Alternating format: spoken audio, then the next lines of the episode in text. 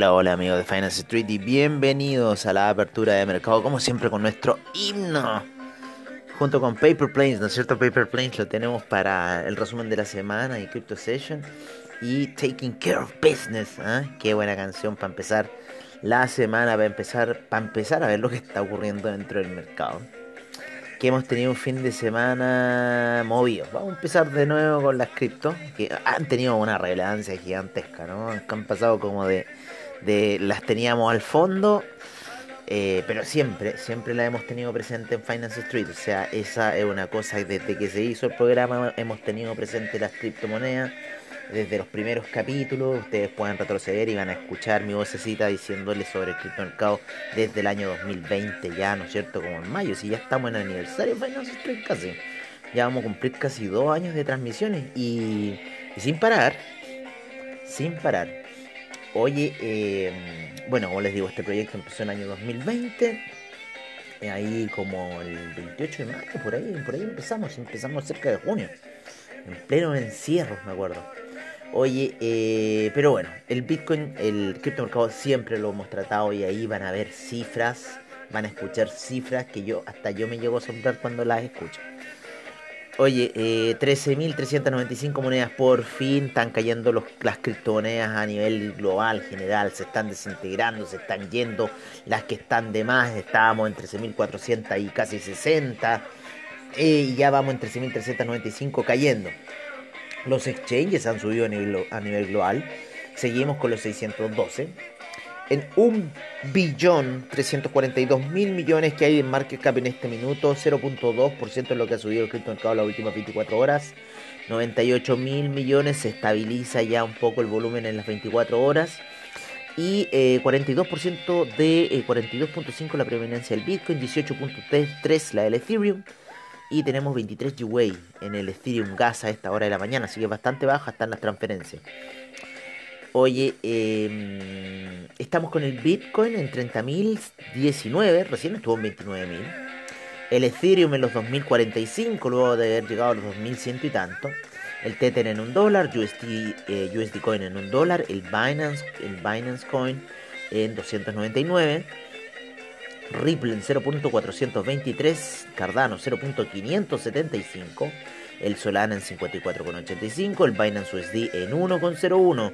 Ha tenido harta preponderancia el Binance USD durante estos días, ¿no es cierto? Y principalmente porque eso es lo que íbamos a empezar a hablar, de que eh, empezaron nuevamente las operaciones de Luna, lo, comentamos ayer en el en la Crypto Session, pero eh, esto es la apertura de mercado, así lo vamos a comentar, que empezaron nuevamente las operaciones de Luna, pero por medio de Binance. Binance autorizó las operaciones de esta cripto divisa junto con el Terra USD, el UST, ¿no es cierto? Y em, entonces Binance USD, la stablecoin de Binance se ha vuelto preponderante en este aspecto porque no se aceptan Tether para mover la situación por ahora, no he visto otros brokers el Polkadot en 11,06, el Dogecoin en 0.0887, el Avalanche en 33,17, el Rapid Bitcoin en 29.992, Lido Staker Ether en 2008 y mientras tanto el Tron vuelve a recuperar lugares primordiales que lo vimos hace mucho tiempo atrás, Tron en estos lugares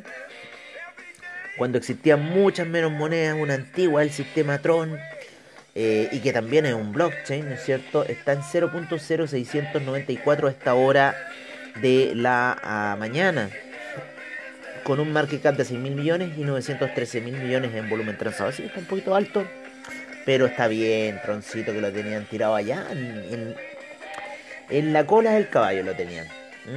Abajo, abajo, abajo. Y si ahí no cae al lugar 16 y da ahí al 17 Oye, el Chainlink también ha caído bastantes lugares. También estuvo entre los 15 primeros y está a 25 ya el Chainlink. Así está interesante la cosa. ¿eh? Apecoin también, que había subido harto también. Va, que haya llegado a 21, ¿no es cierto? Ya va en 8,37.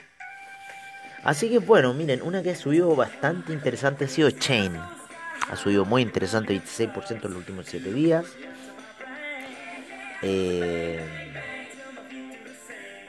Maker, Maker también ha tenido buenas alzas. Ojo con Maker, que tiene relación con DAI. Eh, vamos a ver dónde está el Terra USD. Está mucho más abajo, parece el Terra USD. Aquí está Terra USD, lugar 68 en 0.07. En ese, es el valor de la stablecoin de Terra. Para que sepan, 1.48 Steppen. Oye, se me cae, se me cae, se me cae Terra. ¿Dónde está Luna? ¿Dónde está Luna? Aquí está en el lugar 53. Uf, ya me reventó. Yo entré en 0, yo entré en 3 ceros con 38. Iban 3 ceros con 19. O sea, he perdido casi un 50%. Así que bueno, así está la cosa un poco con el famoso Luna, el famoso Terra. Que en un minuto llegó a estar 3 mil millones de market cap. El día sábado y se ha reducido a 1.352 millones en esta hora. Así que bueno, así está un poco la cosa. Cuando alcance otros ceros más, los vamos a ir a buscar, vamos a ir a comprar otro par de millones de Terra. Dicen que va a haber un burn de Terra porque está descorrelacionado el market cap con lo que es la, el valor que tiene Terra. Ese valor sería mucho más alto antes que fuera el colapso. Vámonos con, vámonos con el mercado. ¿Cómo está el mercado a esta hora de la mañana? Ayer tuvimos datos provenientes de China, los cuales no chalieron bueno, Chenol, no chalieron bueno, porque eh, Vamos a ver, yesterday, vamos a decirles que tuvimos el IPP, el PPI, ¿no es cierto? El IPP, como le quieren llamar, el índice de precio del productor de Japón, el cual salió un 1.2% para abril, acumulando un 10% en el year trade en lo que va del año, bastante fuerte porque se esperaba 9.4 y en el PPI se esperaba 0.8 en vez del 1.2. Eh, lo que vino fatídico, ¿no es cierto?, fue el China porque la producción industrial cae un menos 2.9%. Eh, se esperaba 0.4%, o sea, ya no salió en línea. Por otra parte, eh, el retail sales fue de menos 11.1% cuando se esperaba menos 6.1%, o sea, ya otro dato malo. Y la tasa de desempleo se situó en 6.1% en China. Con estos datos, obviamente que los índices comenzaron a caer durante la noche luego de ese gap maravilloso alcista que habían tomado y se pegaron un buen bajón durante la noche y eh, a esta hora de la mañana han recuperado algo de terreno, por lo menos el Dow Jones ha recuperado algo de terreno, pero yo creo que llegó a estar un, un 1% abajo. Se empezaron con un gap alcista muy fuerte todos los índices y están como que recién en el punto de entrada. Vamos a ver un poco la más menos, yo diría el Nasdaq está un poco más bajo. Eh, a esta hora hay menos 0,20% para el US 30, menos 0,37 para el US 500. Mientras que el dólar index se encuentra eh, en 104,40 y el VIX se encuentra con un 2,15% de alza. Para hoy día, para hoy día no tenemos mucha mucha noticia, ¿eh? Estoy ajustando el micrófono, parece que lo tenía al revés. A ver, parece que ahí me escucho mejor. Ahí lo vamos a dejar. Así que me va a reclamar mi amiga mucho, muy fuerte la música. Estaba el micrófono al revés, club.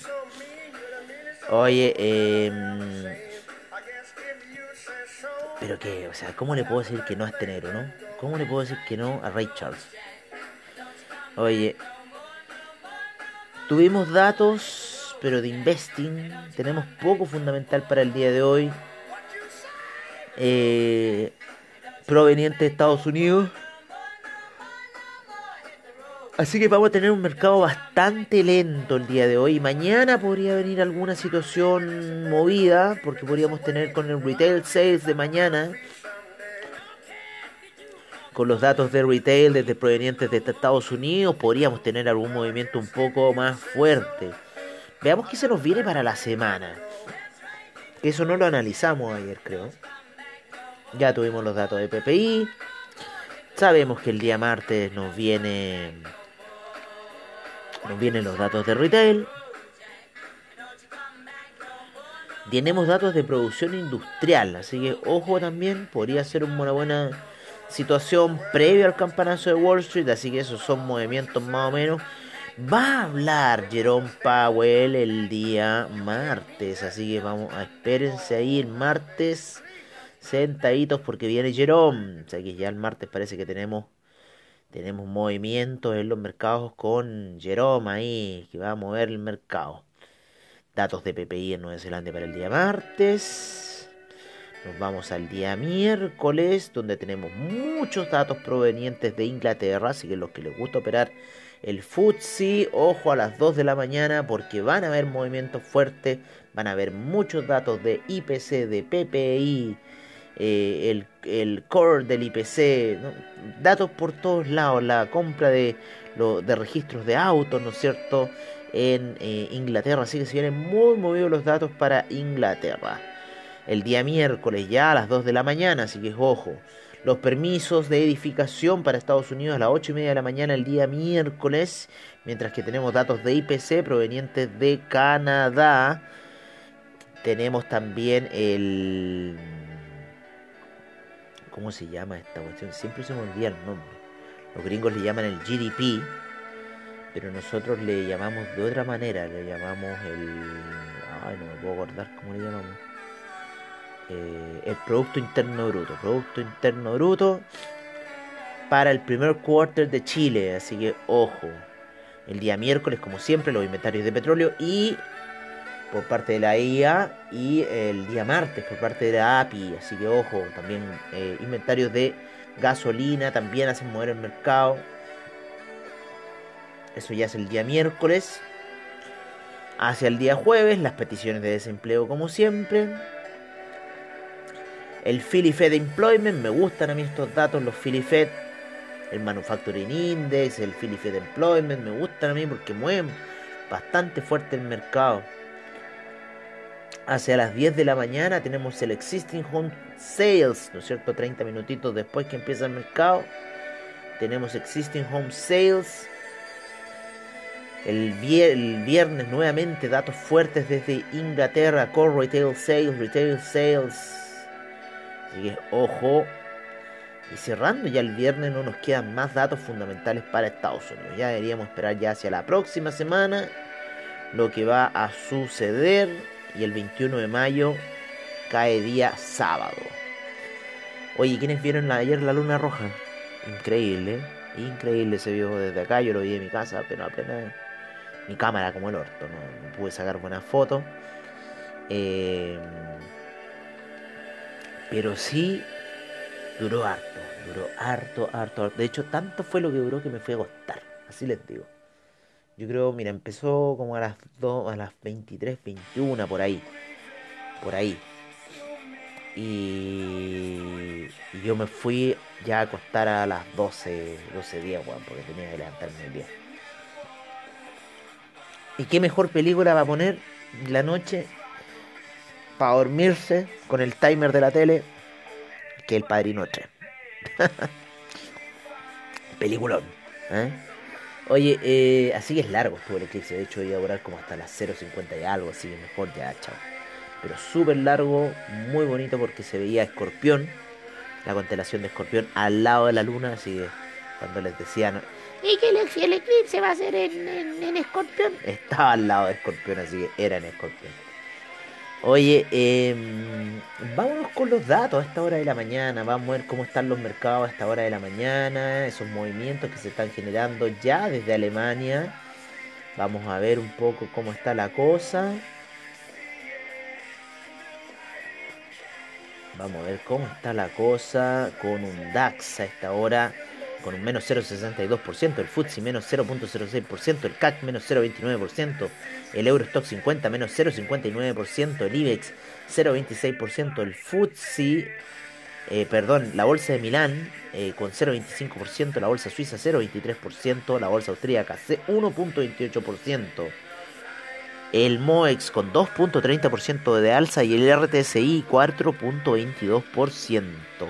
Por otra parte, los índices en Tel Aviv 0.05%, menos 1.24% el Tadawul Share. Tenemos Japón con 0.45% de alza durante la noche, eh, Australia 0.25%, Nueva Zelanda 0.44%, Shanghai menos 0.34, Shenzhen menos 0.59, menos 1.03 el China 50, mientras que el Hang Seng 0.26% de alza. Taiwan Weighted 0.43, el Kospi menos 0.29 y el Nifty 0.38%.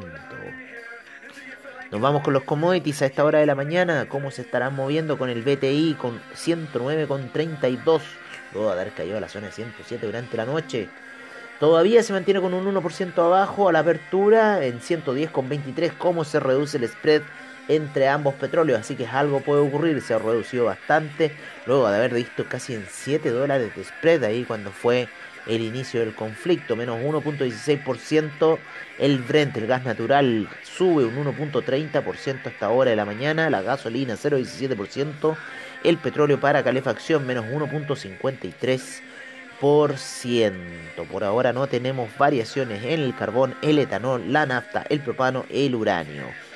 Mientras tanto el metanol sube un 9.01%, el TTF gas menos 2.97 y el UK Gas 11.32% a esta hora de la mañana.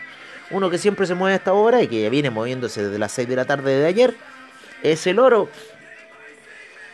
En 1804 quiere romper esa situación de eh, los 1800 al parecer y hundirse ya hacia los 1700 con menos 0,35% hasta ahora, 21,15 la plata, 0,38%. Por otra parte, el cobre en 4,18, así que subiendo, repuntando el cobre hasta ahora de la mañana, 0,47%. El acero con un 1,04% de alza. El platino con un menos 0,30% de caída para el día de hoy. Nos vamos con alguno otro. El bitumen no tiene movimientos a esta hora. El aluminio con un 0,97% de alza mientras que el zinc un 1.16%, el paladio que siempre se mueve menos 0.79% a esta hora de la mañana, 3.90% el rodio, la soda cáustica sin variaciones y todos los demás a la espera del Chicago Mercantile Exchange y en especial, ¿no es cierto?, el Livestock, que también es, ese siempre espera el Chicago Mercantile Exchange, ahí es donde se mueve la cosa. Los permisos de carbono en la Unión Europea hoy día suben a 0,96%, mientras que el índice de energía eólica 0,36%, el de energía nuclear 0,11% y el de energía solar menos 0,34% a esta hora de la mañana.